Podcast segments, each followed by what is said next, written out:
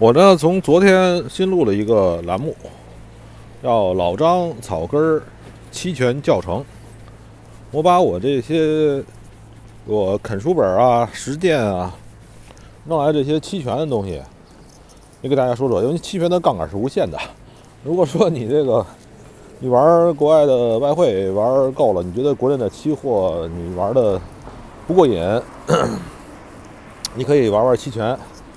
期权杠杆是无限的，就是非常非常大。你可以理解它非常大。如果按照杠杆的概念来理解的话，对吧？因为你只是买这个权利，而且期权的好处在于呢，它不会被拴住。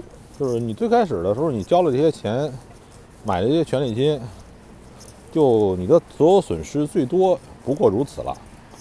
你不会说这个 所谓的被被套住啊，那是不可能的。因为那是先交钱，就跟去饭馆似的，你不是先吃饭后后付款，而是那个先给钱，先点点看好菜单点点餐，点餐之后你钱已经花出去了。这这种通俗的比喻啊，可以说七元钱就是这种这种玩意儿，这种玩意儿呢，不会说因为你这个后着吧，是吧？这是不会的。就是你你你你买权利金的时候，就把全部的损失最多损失已经估出去了，这个是不错的，对吧？大家可以去看看。然后呢，今天是三月三号，今天是二月二龙抬头，今天是三月三，是吧？阴阳历阴历不能这么算啊，但是挺搞笑的。今天也是这个日子，阴阴不拉日的天。然后呢，我昨天我给 一哥们儿。也是，能介绍一个房子，挺搞笑的。我说你们这些穷光蛋们，就是我这不是侮辱人啊。那哥们儿也是挺铁的哥们儿，是那个 外地人来北京的。我说你这穷光蛋，你你没事干，你哪天可能就出国了，然后你没事干跟海淀去跟他们争到什么劲，是吧？那帮。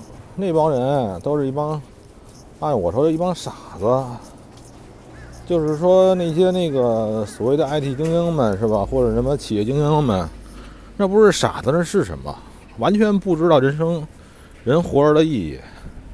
你比如举一个例子啊，随便举个例子，中关村那边的这哥们儿拥有房产上千万，工资挺高，每天这个叫什么？叫九九七是吧？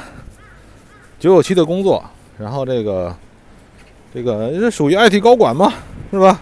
年薪四五十万、五六十万很正常。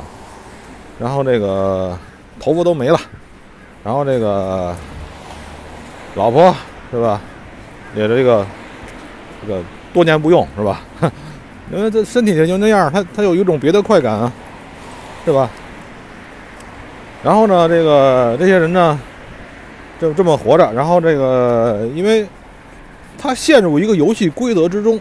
这个游戏里边呢，你想一个虚拟现实游戏，这个游戏里边呢会有甜酸苦辣，有的玩意儿让你觉得哎呀苦了，有的有的东西让你觉得成所谓的成长了，是吧？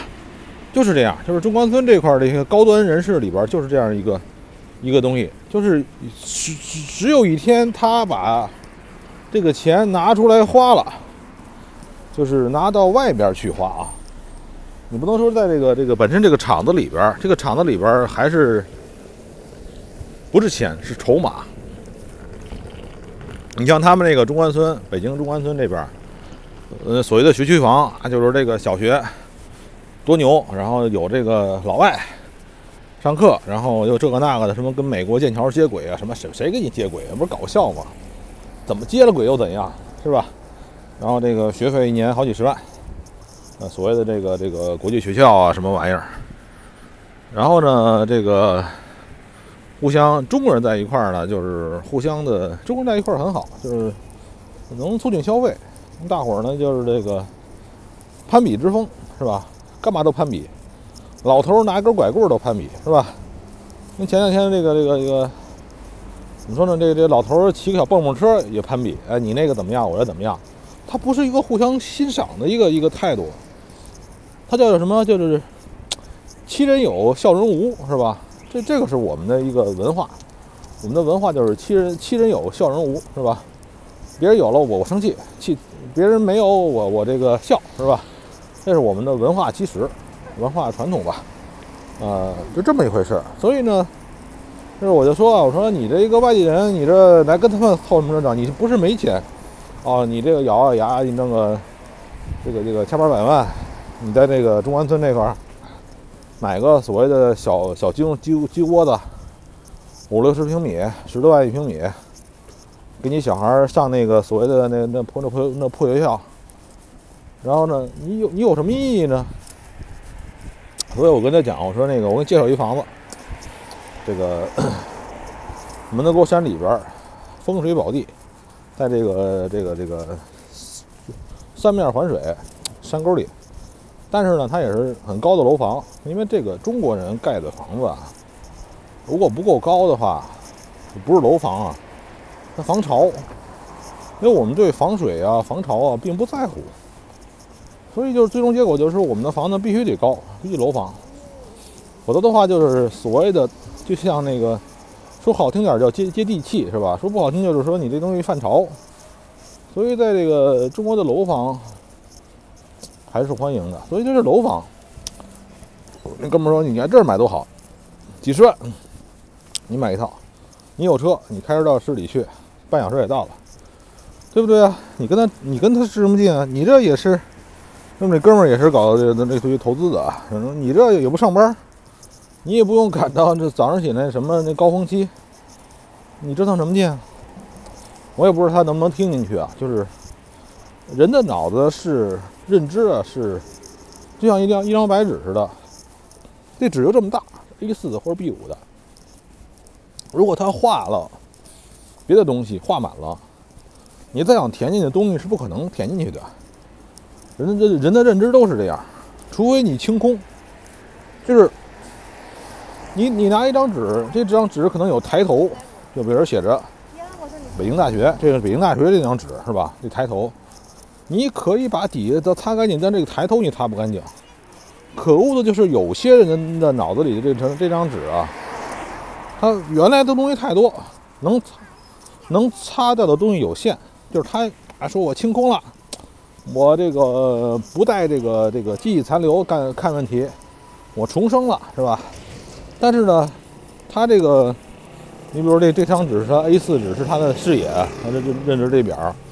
那很多东西擦不掉的，我我相信我也是这样，就是有些东西已经漏在里边了。你你这个你想完全从零看一个东西很难的，你就想跟那个婴儿似的、小孩似的这样赤裸的看东西，不可能，就是完全就是有一个经常说的叫赤子之心啊。